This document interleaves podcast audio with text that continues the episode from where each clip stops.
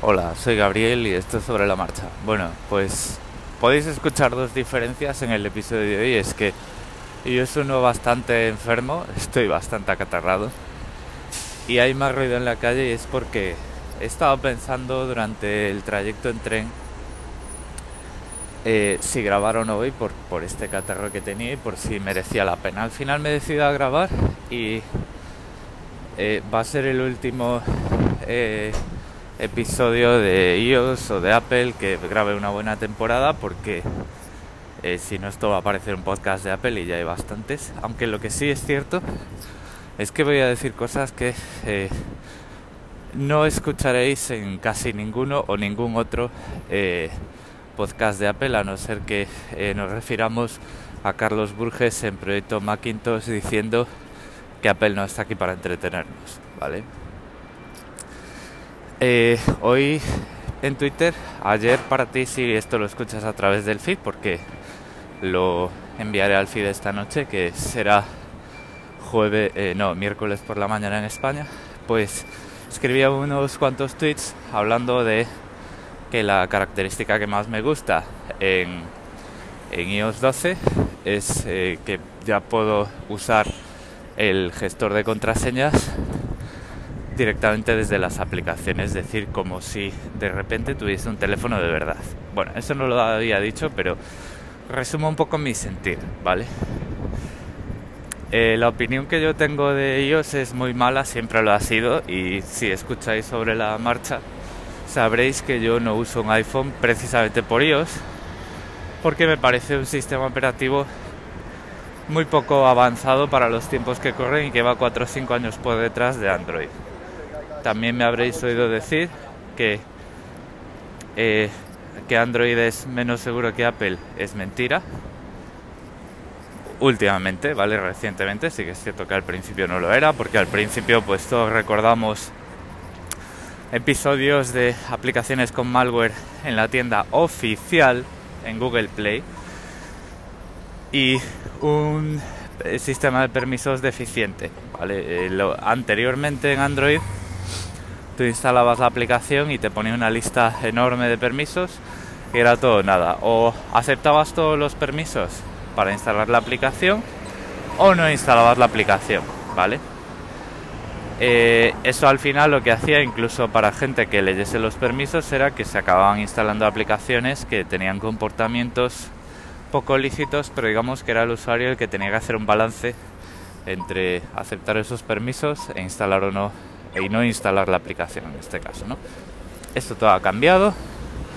Google Play hace muchos años que no tiene episodios de malware, han subido los controles, han reaccionado a esos episodios y han sabido escalar el proceso de revisiones de software en la misma medida que el crecimiento de la tienda escalaba, es decir, han hecho una revisión de la escalabilidad de los controles que aplican a sus aplicaciones cuando las aprueban o cuando están publicadas, ¿vale?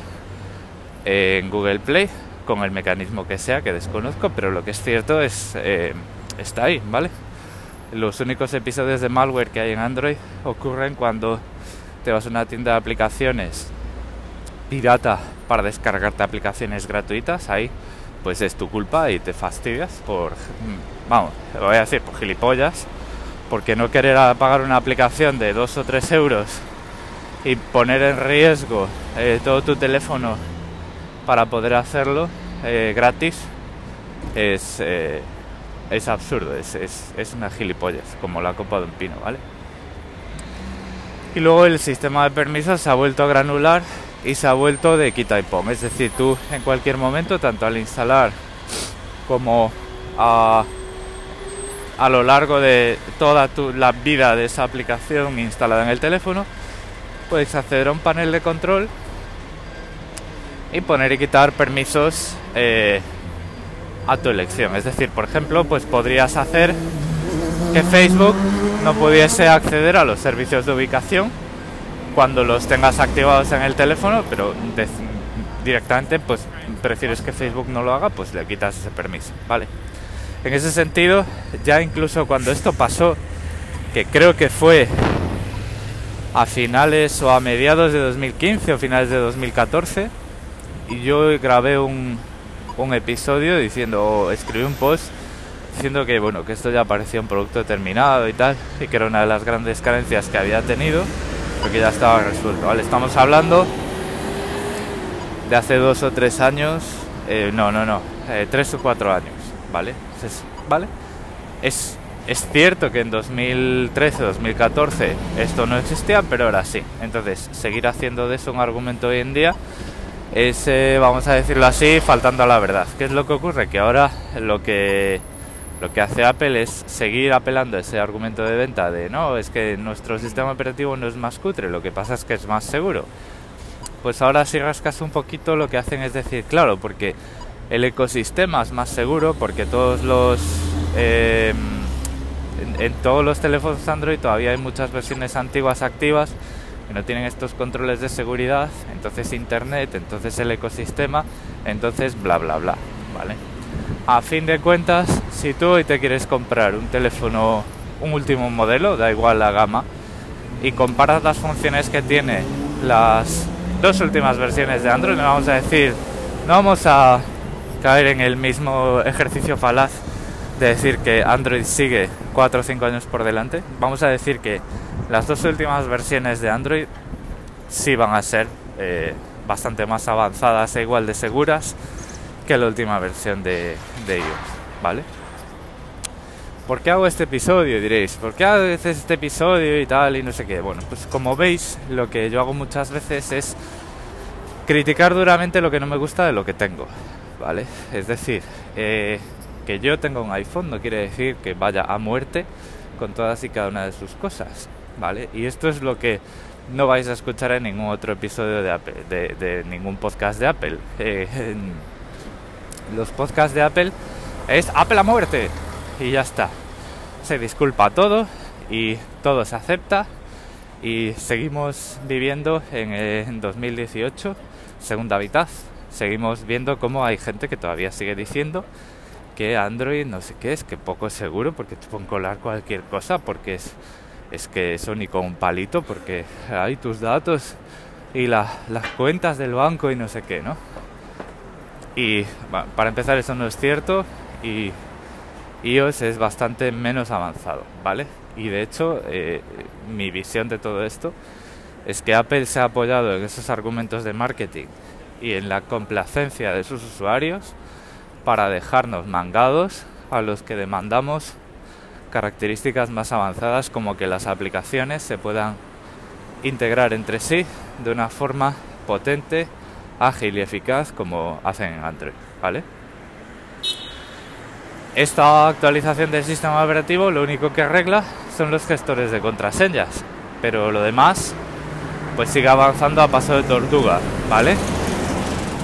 Es cierto que hoy se puede sobrevivir, pero se puede sobrevivir eh, poniendo uno de su parte, ¿vale? Con flujos de trabajo complicados, muchas veces tenemos que pegar información en nuestro flujo de trabajo en aplicaciones porque la integración aplicaciones puente tipo notas de iOS o algo así porque eh, las integraciones con y desde aplicaciones de Apple son mejores que las integraciones entre dos aplicaciones de terceros. Es decir Apple se reserva el derecho de utilizar SDKs privadas que si tú usas te retiran la aplicación del el App Store, este tipo de cosas, ¿no? Entonces, esas cosas no me gustan y siempre lo voy a decir, nunca me van a gustar, ¿vale? Por mucho que este sea el segundo iPhone que tengo, ya os he dicho que a mí lo que me gusta de iPhone y lo que más valoro, que coincide, perdón, eh, perdón por ese sonidito de catarro, que coincide en gran medida con lo que más valoro en un teléfono móvil, es que la batería dura más la gestión de energía es mucho mejor y que eh, tengo actualizaciones del sistema durante más años. Entonces mi producto tiene una vida más larga y tiene una vida más larga en condiciones de prestaciones mejores. Es decir, eh, a mí por ejemplo me parece algo bueno que el fabricante de mi teléfono quiera que mi teléfono dure más como teléfono, ¿vale? Por ejemplo, el tema que el del Battery Gate a diferencia de mucha gente, eh, pues a mí no me pareció tan mal. Me pareció un ejemplo de una comunicación, un mal ejemplo de comunicación, o sea, hay que ser más transparentes, pero me pareció una buena medida para que tu teléfono siga siendo un teléfono y sigas pudiendo confiar en él en situaciones de emergencia, ¿vale? Os recuerdo, eh, antes de iOS 11.4 me parece que era, si tenías la batería ya viejita y había un pico de demanda, para que el teléfono no se apagara, lo que hacían era eh, escalar la frecuencia, o sea, digamos, quitar rendimiento de forma eh, artificial al teléfono para precisamente para que tu teléfono no se apagara, ¿vale? Y para que la batería eh, te diese más servicio en situaciones en las que tú querrías utilizar tu teléfono, ¿vale? Eso a mí me parecía bien. Lo que me parecía mal era que eso no se hubiese publicitado y no hubieran dicho, mira, esto es así y lo hacemos por esto, ¿vale? A mí me hubiera parecido fenomenal. Y yo, por ejemplo, cuando mi batería esté mal, pues a lo mejor durante unos meses antes de cambiarla, mientras ahorro, mientras presupuesto para ese cambio de batería, pues a lo mejor dejo activada esa característica, aunque mi teléfono se arrastre un poquito más, para que mi teléfono no se apague, ¿vale? Pero lo que no voy a reconocer jamás, porque es, eh, no, es cierto, es que yo es el sistema operativo móvil más avanzado del mundo, porque no lo es. Ese sistema operativo es Android. Y cualquiera que haya usado un Android de una forma potente, montándose sus propios flujos de trabajo entre aplicaciones de forma totalmente dinámica y sin tener que programarlo en Workflow, ahora llamado Shortcuts, de antemano y, tal, es decir, simplemente con el botón compartir de Android, que es una de las cosas más potentes que se han visto en la industria, eh, pues lo sabe. Sabe que Android es un sistema operativo mucho más avanzado. ¿Qué es lo que no me gusta de Android y que me ha alejado de él? Pues las dos cosas que más me gustan de ellos, de, perdón, uh, de ellos no, de ellos no me gusta, de, del iPhone que la gestión de energía es mucho peor. Cualquier teléfono Android tiene baterías de una capacidad un 40 un 60% más miliamperios hora que un iPhone y la batería dura menos consistentemente, es decir, no lo hace peor y eso bueno pues tiene que ver con la arquitectura del kernel que es un Linux, es un sistema operativo de propósito general y no es un sistema operativo móvil. Hace ya muchas versiones que el kernel de iOS no es el kernel de macOS, ¿vale?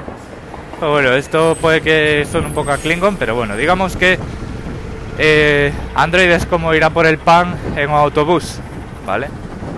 Es, es así, eh, no, no es lo más eficiente que podría ser.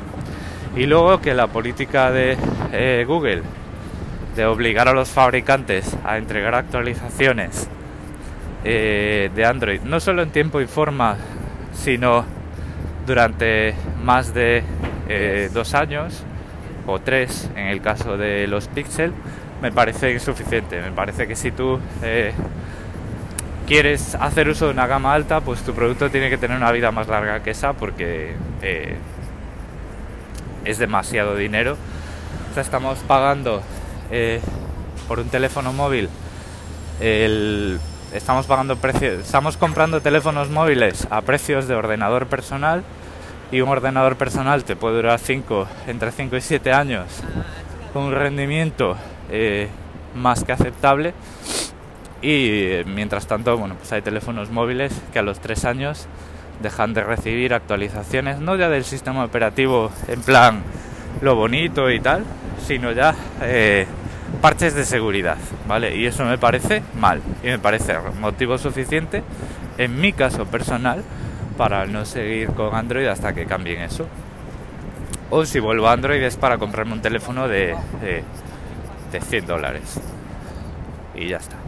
Porque sí, o sea, 100 dólares pues los puedes cambiar incluso cada 6 meses, ¿vale? Ay, que sacan una aplicación, una actualización del sistema operativo eh, cada 6 meses y mi teléfono no la va a recibir, pues da igual, te compras otro porque son 200 euros, 100 dólares o 200 dólares y eso pues mira, eh, al final eh, más o menos es la misma inversión en el tiempo y ya está. Y te da menos pena. Y al final, pues puedes escoger, ¿no? Pero bueno, esas son las dos características que me hacen estar aquí. Y ninguna de esas dos características, o bueno, al menos no en la experiencia de usuario, eh, ninguna de esas dos características son de ellos, ¿vale? Una es política de Apple y es gracias a que solo tienen un teléfono, un modelo de teléfono, solo tienen un modelo de microprocesador, solo tienen una gama de hardware, por decirlo así, que puede escalar más o menos, pero es muchísimo más controlable que todo el ecosistema. Eso para el consumo de eh, energía y luego, bueno, perdón, eso para las actualizaciones del sistema y para el consumo de energía, pues es algo que, eh, vale, pues está muy bien pero no tiene nada que ver con que las aplicaciones se integren o se dejen de integrar entre sí.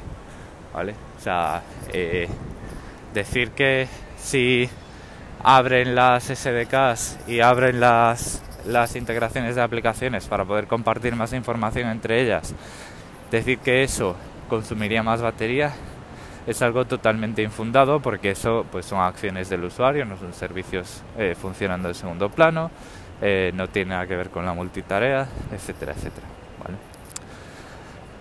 Entonces, bueno, pues este es el episodio de hoy. Espero que sea el último de Apple y de iOS en mucho tiempo, porque ya os digo que. Perdón por este sonidito de catarro. Eh, ya os digo que podcast de Apple tenéis a patadas y probablemente más amables que el mío, ¿vale? Porque ya os digo que yo lo que siempre voy a hacer, siempre he hecho, es critico, mido mucho mis decisiones y critico mucho lo que no me gusta del resultado de ellas, ¿vale? Yo creo que es la única forma de tener una foto eh, total y ser plenamente consciente y ser plenamente capaz de justificar las decisiones de cada uno. Lo último que quería decir es que hace mucha falta eh, gente como yo, gente que destripe sus productos y diga, mira, esto está mal, esto lo tenéis que mejorar, porque eh, otra cosa que creo, y perdono otra vez por el sonidito de catarro, otra cosa que creo es que Apple, Apple escucha a sus usuarios, claro que sí. Lo que pasa que los usuarios de Apple son unos usuarios un poquito un poco especialitos y les encanta decirle a Apple lo que Apple quiere oír. Siempre, siempre, siempre. Apple es lo mejor, si esto es así es porque Apple sabe lo que hace porque tal repiten sus, o sea, convierten sus mensajes de marketing, eh, que son mensajes que están diseñados para manipular a sus potenciales clientes, los convierten en realidad. Todo ese tipo de cosas es lo que Apple escucha. Hay muchas, muy pocas voces críticas, perdón, muy pocas voces críticas hacia los productos de Apple desde dentro de su base de usuarios. Y eso es lo que hace que este tipo de situaciones, que para mí son horriblemente, vamos, son ridículas, se perpetúan el tiempo de esa forma y que Apple eh, parece que solo prioriza el diseño de sus aplicaciones y el diseño de las aplicaciones que tolera en, el, en el Apple Store, en el App Store o eso. Y cosas fundamentales en el sistema operativo, que es permitir que sus usuarios lo usen eh, como quieran, siempre que lo hagan desde una posición educada para eh, no meterse en jardines que no deben, pues, eh, pues eso no, forma parte de sus prioridades porque, ya os digo, pues la, gente le dice lo que quiero ir. ¿Y por qué digo esto? Porque esto, por ejemplo, es algo que no funciona en el Mac. En el Mac han intentado meter la tienda de aplicaciones. La tienda de aplicaciones no funciona, es decir, las aplicaciones más interesantes para el Mac están fuera. Y en eso Apple no se ha metido a cortarlo porque sabe que eh, un Mac no es un iPhone. Los usuarios del Mac están ahí para trabajar, no para que se les entretenga. Guiño a Carlos Burges, que me encanta ese enfoque que tiene.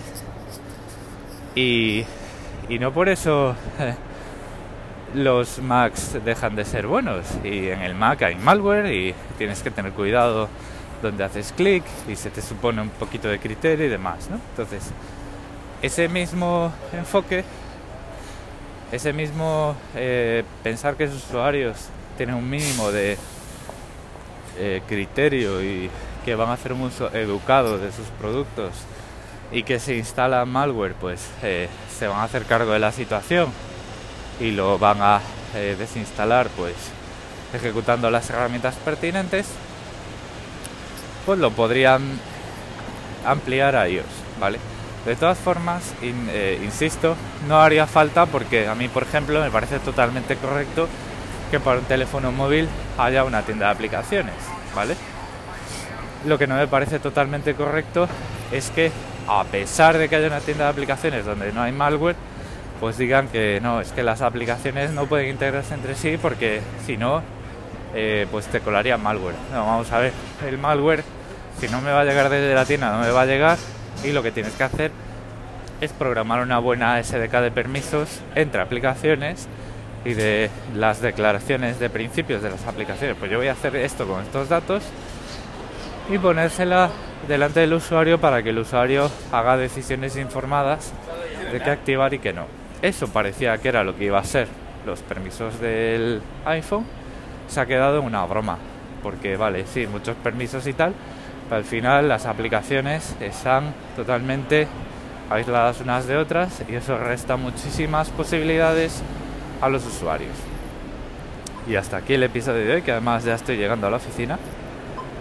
Y llevo 20 minutos, que es más de lo que quería grabar y sobre todo es mucho más de lo que quería grabar de este tema. Y además creo que me he repetido en algunas cosas, así que ya basta por hoy. Saludos.